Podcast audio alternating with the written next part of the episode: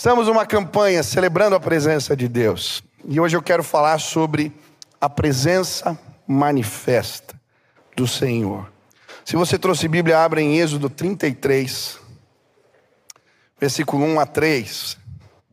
Diz assim a palavra do Senhor: Disse o Senhor a Moisés: Vai, sobe daqui, tu e o povo que tiraste da terra do Egito para a terra a respeito da qual jurei a Abraão, a Isaque e a Jacó, dizendo: A tua descendência a darei. Enviarei o anjo adiante de ti, lançarei fora os cananeus, os amorreus, os heteus, os ferezeus, os heveus e os jebuseus. Sobe para uma terra que mana leite e mel. Eu não subirei no meio de ti, porque és povo de dura serviço, para que te não consuma eu no caminho. Esse texto nos mostra que a presença de Deus estava na iminência de ir embora. O próprio Deus vai dar testemunho ao seu povo: eu não subirei no meio de vocês. Eu creio que nesse momento a coluna de fogo se apagou, a nuvem foi embora, a Shekinah, a nuvem da presença gloriosa do Senhor se retirou. E enquanto eu li essas palavras, eu fiquei profundamente incomodado. A presença revelada de Deus pode ir embora do nosso meio. Nós podemos perder a presença de Deus, ela pode ficar longe das nossas casas, ela pode ficar longe dos nossos cultos, ela pode ficar longe das nossas reuniões solenes até mesmo das nossas reuniões de orações ou dos nossos púlpitos. Mas como isso acontece? Como é que perdemos a presença revelada de Deus? A Bíblia vai dizer que é impossível fugir do Senhor. No Salmo 139, a Bíblia vai dizer, o salmista: Para onde me irei do teu espírito? Para onde fugirei da tua face? Se eu subir aos altos céus, lá tu estás. Se eu colocar a minha cama no mais profundo abismo, nas versões antigas ele vai dizer no Sheol, lá também tu estás presente. O que a Bíblia vai nos mostrar é que de uma maneira ou de outra nós vamos encontrar a face do nosso Criador. Podemos encontrar a face de um pai amoroso, enquanto estamos numa escalada para o alto, ou podemos encontrar a face do Deus terrível, Senhor dos exércitos, enquanto tentamos colocar a nossa cama no inferno. Quando Deus diz que estava prestes a ir embora, isso não é uma afronta à sua condição de Deus onipresente, mas sim uma constatação do que significa a presença revelada de Deus. Elias, quando está escondido na caverna, vai entender o que isso representa a presença revelada. O Senhor lhe disse: saia e fique no monte, na presença do Senhor, pois o Senhor vai passar. E a Bíblia diz que então vem um forte vento, mas Deus não estava no vento. Vem um forte terremoto, mas Deus não estava no terremoto. Vem fogo do céu, mas Deus não estava no fogo. E então um assobio do vento suave. E ali Deus fala ao coração de Elias. Deus pode se revelar de diversas formas. Ele pode se mostrar através de um vento forte, de fogo caindo do céu, como para os adoradores de Baal, um forte terremoto, ou ele pode trazer uma brisa suave que traz recados do Senhor para o nosso coração. O Senhor até então tinha se revelado revelado a sua presença no meio do seu povo, e a Bíblia vai dizer que ela era o terror para os inimigos de Israel. Êxodo 23, 27: Enviarei o meu terror diante de ti, confundindo os teus inimigos. Mas agora, os pecados do povo haviam tornado a presença do Senhor hostil no meio deles. É por isso que Deus vai dizer: Estou indo embora. Eu vou tirar a minha presença revelada e gloriosa, porque eu não quero lhes fazer mal. Como assim, pastor? A presença do Senhor pode fazer mal. Uma das histórias que me vem à mente quando penso nesse sentido é a Arca da Aliança, que representava a presença do Senhor manifesta. Quando ela estava na casa de Obed-Edom, o que acontecia? Ele foi abençoado, muito abençoado. Mas quando a mesma arca estava no templo de Dagon, o que ela trouxe foi tumores e confusão para os filisteus. Sim, para não machucar o seu povo, Deus agora silencia a sua presença. Você já usou dimmer para controlar a luz no interior da casa? Deus coloca o dimmer no mínimo. Isso acontece em outros momentos. Quando os filhos de Eli se corrompem, o povo cai em pecado. A Bíblia vai dizer que nessa época em que aquele sacerdócio foi manchado, as visões eram raras e menos frequentes. Deus tinha colocado o dímer da sua revelação no mínimo. Enquanto eu preparava essa mensagem, a minha oração era que Deus colocasse a mão no dimmer e aumentasse a intensidade. A minha oração era que pudéssemos estar aptos para experimentar mais da presença manifesta, da glória revelada do Senhor entre nós. A minha oração é para que as visões fossem constantes, não raras, os sinais e as maravilhas, porque Deus encontrou em nós, sim, disposição, a postura correta para manifestar a Sua presença em nosso meio. Quantos querem mais da glória? Quantos querem mais da presença revelada de Deus?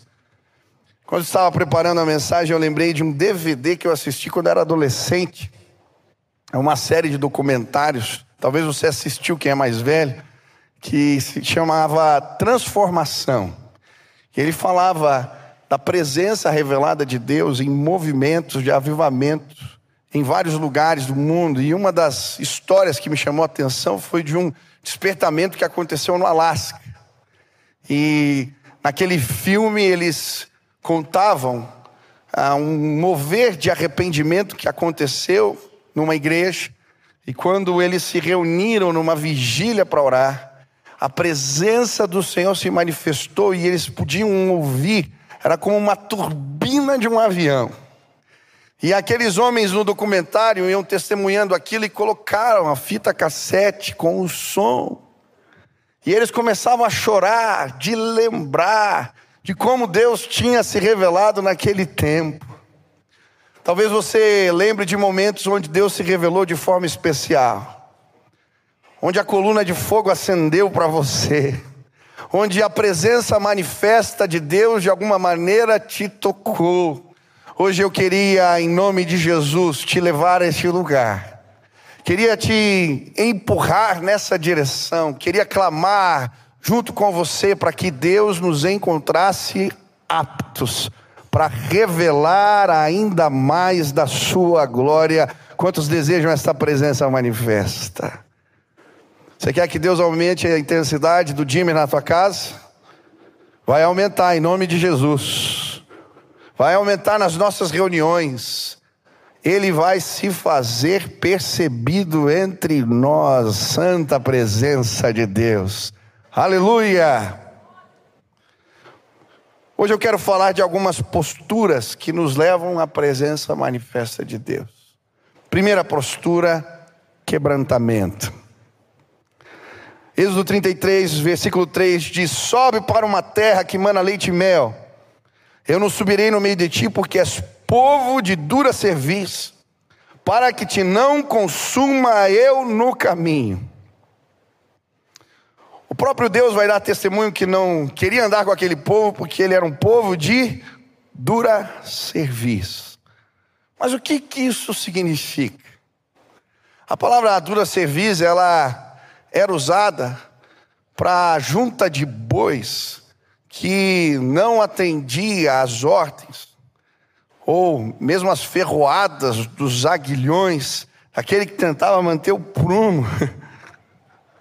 Era o boi teimoso, bravo. Também era usado para o cavalo teimoso, que com freio na boca, mesmo levando esporada, tinha vontade própria. Fazia o que queria, não ia na direção certa. Essa palavra literalmente significa pescoço duro. Aqueles que não se dobram, teimosos, obstinados. Eles são os cabeças duras dos relatos bíblicos. E o que me impressiona é que esse termo aparece no Antigo Testamento quase 30 vezes. Tinha muita gente cabeça dura na Bíblia. Mas o problema é que essa rebeldia, ela está dentro de nós. Aqueles que são teimosos, que têm dura serviço, já tentou dar conselho para alguém que é teimoso? Já tentou? O que acontece? Ele não ouve. Por que, que Deus vai falar com alguém que não quer ouvir? Isso só vai atrair a ira de Deus sobre aquela pessoa. Foi exatamente isso que aconteceu com o Faraó. Deus falou uma vez, falou duas, falou cinco, falou dez. Ele não ouviu, e o que, que veio sobre ele? Ira de Deus. Muitas vezes a presença do Senhor é silenciada, diminuída, porque Ele não quer nos machucar, porque somos povo de dura serviço.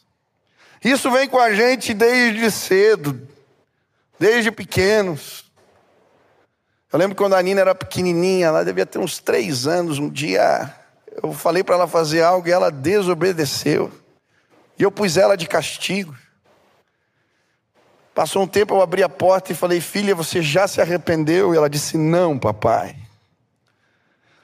Eu fechei a porta e falei: Você vai ficar de castigo mais um tempo. Passou uns 5, 10 minutos, voltei lá.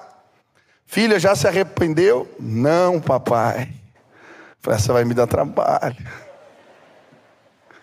Só na quinta vez ela disse que estava arrependida. Eu gosto da história que meu pai conta da menininha que o pai chama para comer e ela não quer ir, e o pai briga com ela, e então ela senta e ela diz para o pai: por fora eu estou sentada, mas por dentro, perdão, ao contrário, né? Não, por fora eu estou sentada, mas por dentro eu estou de pé. A gente é assim, e por isso a gente perde a presença revelada do Senhor. Quando a coluna de fogo se apaga, e Moisés diz que a presença de Deus está indo embora, algo acontece no meio do povo. A Bíblia diz que eles começam a chorar e tiram suas roupas de festas. Êxodo 33, 4. Ouvindo o povo esta má notícia, pôs-se a prantear, e nenhum deles viu seus, vestiu seus atavios. Sem dúvida, a teimosia, o orgulho, a dura serviço nos priva da revelação de Deus. Mas o arrependimento, o choro, ele pode nos levar a este lugar de novo. O Salmo 51, 17 vai dizer: Um coração quebrantado e contrito, não desprezarás, ó Deus. Sabe o quebrantamento, o choro, o pranto, ele faz Deus aumentar o dimmer, a intensidade da presença revelada. Eu gosto do texto 2 Crônicas 16, versículo 9 que a Bíblia diz que Deus se mostra poderoso para com os quebrantados. Afinal, quanto ao Senhor, seus olhos contemplam toda a terra, para revelar-se poderoso para com aqueles cujo coração é totalmente seu. Ei, se houver quebrantamento, se houver quebrantamento entre nós, o Senhor vai se revelar poderoso em nosso meio. Os que com lágrimas semeiam, com júbilo ceifarão. Se você buscar a Deus dessa forma, se você se despojar de si mesmo, se quebrantar, Deus vai se mostrar poderoso na sua casa. Seus olhos continuam procurando, passeando pela terra e procurando, sim, os publicanos que ainda batem no peito, chorando enquanto oram Deus continua procurando as mulheres que derramam lágrimas nos pés de Jesus. O Senhor continua procurando aqueles que estão com o coração completamente entregue, e é neste lugar que alcançamos a presença revelada. William Bolt, fundador do Exército da Salvação, um dia recebe uma carta dos seus oficiais, dizendo que tinham tentado todos os métodos possíveis em determinada região para levar as pessoas a Jesus e nada estava acontecendo, e então ele responde com outra carta. Ele escreve: experimentem chorar. Quando aqueles homens começam a chorar, um quebrantamento vem sobre aquela terra. John Knox, em soluços enquanto orava, declarava: Dá-me a Escócia, para Cristo, senão morrerei. David Briner, o missionário entre os índios, tuberculoso, tossindo sangue, chorava de joelhos, clamando pela salvação. Sim, quebrantamento traz despertamento espiritual. Quebrantamento traz a presença revelada. Hoje eu queria que Deus encontrasse entre nós um espírito quebrantado, corações despojados, gente entregue em Sua presença. É neste lugar que a glória de Deus se manifesta. Eu estive no Legendários e muitas experiências me marcaram. o negócio é puxado mesmo. Essa camisa se conquista. Teve um momento lá que eu tive cãibra nas duas pernas e fui empurrado, literalmente. Mas algo me chamou a atenção.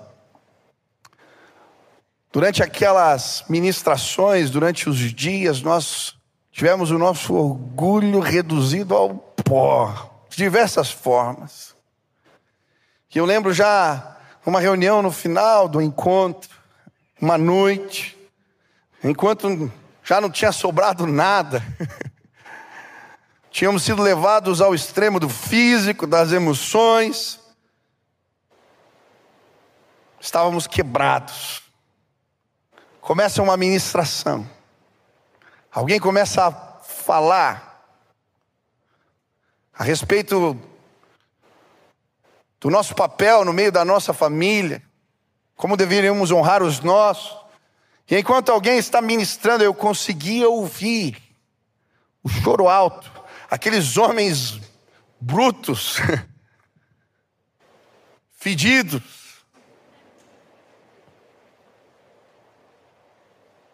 tão animais às vezes nos seus instintos. Agora eu ouvi o choro alto de um, depois do outro, e enquanto nós chorávamos, a grande maioria, então naquele lugar, a presença revelada de Deus nos alcançou de maneira especial. Você quer ver os seus voltando para os caminhos do Senhor? Experimente chorar na presença dEle. Você quer ver a glória do Senhor, Ele se mostrando poderoso nas suas causas? Experimente chorar. Sem Ele nada podemos fazer, é no lugar do quebrantamento, quando os nossos recursos acabam, que encontramos a glória manifesta de Deus. Quantos querem mais do Senhor nesse lugar? Se quebrante, se quebrante, se arrependa, chore. Segunda postura, honra. Você quer mais da presença? honra. Êxodo 32, 4. Então disseram: São estes, ó Israel, os teus deuses que te tiraram da terra do Egito. A falta de honra nos priva da presença manifesta de Deus. Aqueles homens deram honra aos bezerros que haviam construído e não a Deus por livrá-los do Egito a coluna de fogo começa a se apagar na nossa vida quando não damos a Deus a honra que Ele merece. Mas como isso acontece? Quando não honramos a Deus diante das nossas conquistas. Assim como o povo de Israel, a maioria de nós prefere honrar aquilo que conseguiu construir com as suas próprias mãos. Nós damos honra ao nosso esforço. Foi meu esforço, o meu trabalho, meu trabalho árduo, que me trouxe essa condição. Foi o meu estudo, minha competência, as minhas ideias, a minha inteligência. Nós constantemente, diante das conquistas, honramos, aplaudimos aquilo que conseguimos construir com as nossas próprias mãos. A Bíblia vai dizer que sem Deus nada podemos fazer.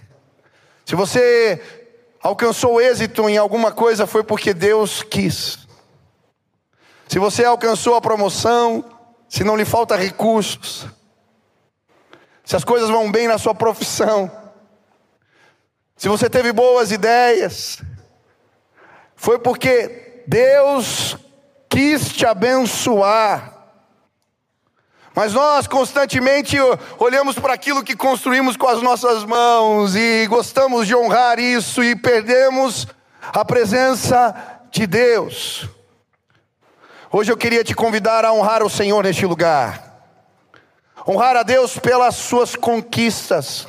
Quantos foram abençoados por Deus ou têm sido abençoados de alguma forma? Eu quero que você aplauda o Senhor. Ele é aquele que te levou a este lugar, a esta condição. Ele é digno de honra, ele é digno de glória. Aplauda mais forte, ele é o motivo das nossas conquistas, dos nossos sucessos. Sem Ele nada podemos fazer. Perdemos a presença revelada porque não entregamos o melhor nos nossos cultos. Eu acho interessante quando eles estão descendo a montanha, Josué vai dizer: há alarido de guerra no meio do povo. Não se tratava de uma confusão ou de uma guerra, o que ele estava ouvindo era as canções altas, a maneira como eles se entregavam para suas festas, por carnaval que eles haviam feito. Sabe, muitas vezes nos entregamos de tal maneira para as nossas festas, para aquilo que nos convém, nos agrada, mas não nos entregamos da mesma forma para o Senhor. Alarido no meio do povo. Esses dias um líder da igreja veio me falar que uma sua filha convidou para participar de um show junto com seus amigos. E ele ficou incomodado porque em determinado momento aqueles meninos se entregaram para aquilo e ele falava: "Eu venho com eles para o culto e eles não se entregam da mesma maneira". Sabe, quando não entregamos o melhor a Deus, perdemos a presença revelada. Caim prestou culto ao Senhor, Abel também. Um culto foi aceito, outro foi rejeitado. Precisamos entregar o melhor para Deus. O melhor da nossa devoção, o melhor dos nossos dias, o melhor do nosso vigor, o melhor dos nossos recursos. Precisamos nos preparar para ir à presença porque quando entregamos e honramos a Deus, preparamos a família, chegamos no culto com a disposição certa, encontramos a presença de Deus revelada. Estava preparando a mensagem e lembrei de um livro que eu li há muitos anos. Chama, se chama O Povo Mais Feliz da Terra. Quem já leu esse livro? Quem é da Donep, se converteu por lá, deve ter já lido. Conta a história de Demos Chakari, um fundador da Donep. E uma história que me marcou quando eu li esse livro foi do vô do Demos Chakari. Ele era um armênio que vivia num vilarejo. E eles recebem, em determinada ocasião, um grupo de russos que eram ortodoxos carismáticos. Esses homens vinham e eles faziam reuniões para buscar a Deus juntos. E aquele senhor armênio, o vô do Demos Chacário, ele tinha um rebanho e ele vai preparar comida E, embora conhecesse a palavra, era um tanto quanto cético. Mas na hora de preparar ali, ele pegou um novilho e então viu que os olhos do novilho estavam esbranquiçados. E ele lembrou de Levíticos, o texto, para entregar o melhor ao Senhor, mas mesmo assim cortou a cabeça do novilho. Era um bezerro gordo. Pôs dentro de um saco e escondeu debaixo de uma montanha de trigo. E aí chegam os russos, aqueles homens de barba comprida, aquelas roupas, espécie de túnica. E eles tinham costume, antes das refeições, de não orar pelo alimento, mas esperar até que a presença do Senhor fosse manifesta. E então, quando isso acontecia, o líder dava um sinal e eles começavam a pular e festejar. E então abençoavam o alimento. E aí todos se preparam. A hora da refeição. Aquele homem de barba comprida está ali, todos esperando, e começa a demorar. a demorar. A demorar. E então ele simplesmente sai, vai até o celeiro e tira do meio da montanha de trigo o saco com a cabeça do bezerro.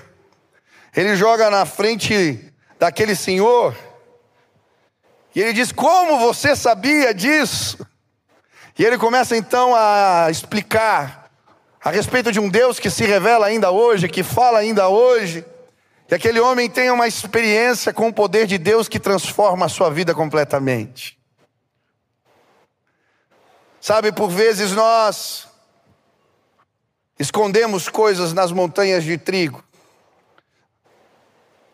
Colocamos dentro do saco e achamos que ninguém vai ver. Que aquilo que escondemos nos priva da presença manifesta de Deus.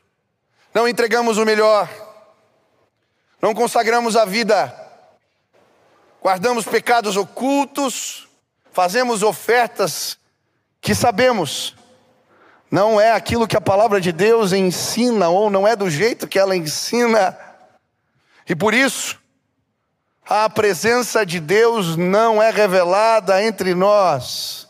Hoje eu queria te desafiar a honrar a Deus com o melhor, com o melhor prestando culto a Ele com a sua vida.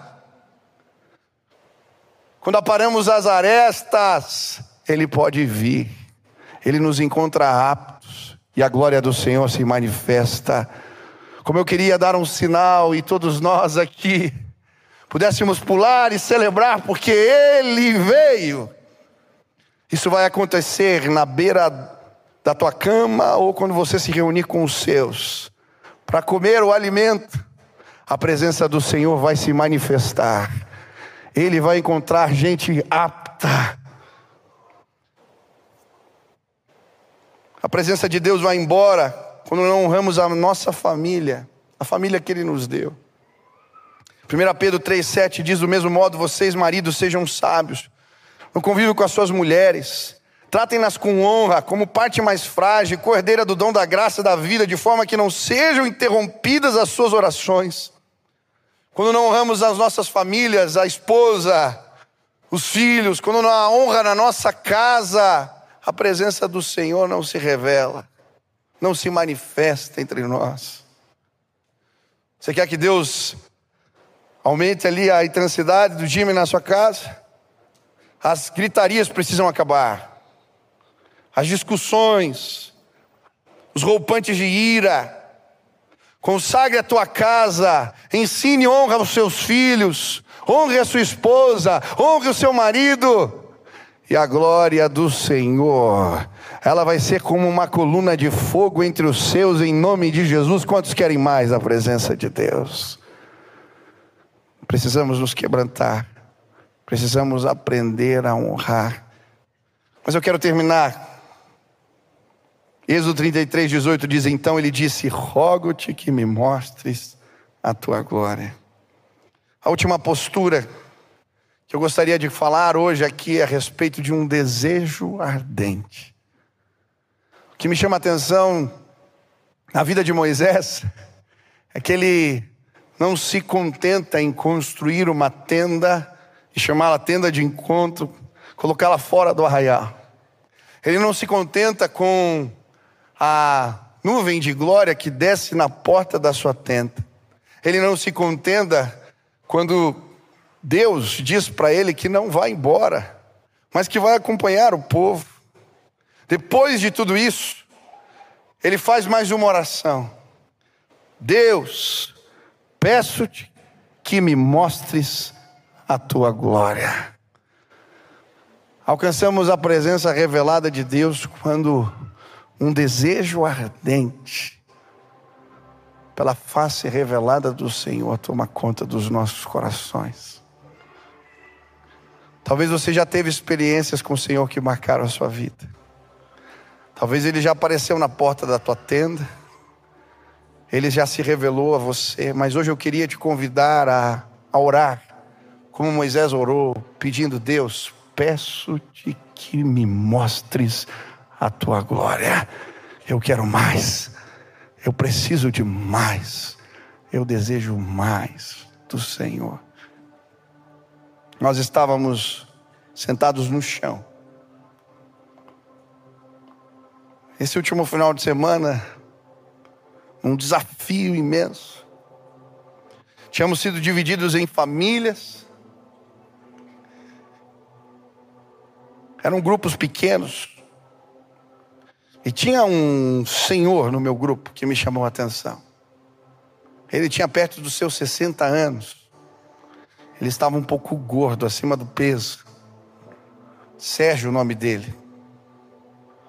Nós estávamos sentados e eu estava impressionado porque aquele homem andava como ninguém. Ele subia as montanhas mais rápido do que eu. E eu comecei até a ficar indignado com ele. Como pode esse senhor estar tá me dando de 10 a 0? E nós estávamos sentados e, e começamos a compartilhar cada um por que estávamos naquele encontro porque estávamos participando daquele evento dos legendários. E quando chegou na vez do Sérgio, ele disse, chorando: Eu estou aqui por causa do Kelvin. Meu sobrinho, 16 anos, está com leucemia. E ele começou a chorar. Naquele momento, eu entendi porque aquele homem andava daquele jeito. Ele andava com uma determinação tamanha. Ele foi com um propósito, ele queria encontrar Deus naquele lugar. Ele queria trazer a cura para casa. Foi com essa determinação que ele estava batendo a porta enquanto caminhava, com uma força que além. Sabe, eu creio que pessoas vão encontrar Deus, a face de Deus nesse lugar. Quando se levantarem para caminhar com tamanha determinação pelos seus se levante em nome de Jesus e comece a andar, a procurar a presença de Deus, de uma maneira que você jamais fez. Ela vai ser revelada no meio da sua casa. Enquanto Moisés clamava, Deus restaurou a sorte do seu povo, porque cheio de desejo, de determinação, ele se colocou a buscar a face de Deus. Homens e mulheres vão trazer a cura para casa Sim, homens e mulheres vão trazer a presença revelada para os seus. A glória do Senhor vai tocar a sua filha. Ele vai trazê-la. Se levantem. Se levantem. É real, ele existe. Nós precisamos buscá-lo desta forma.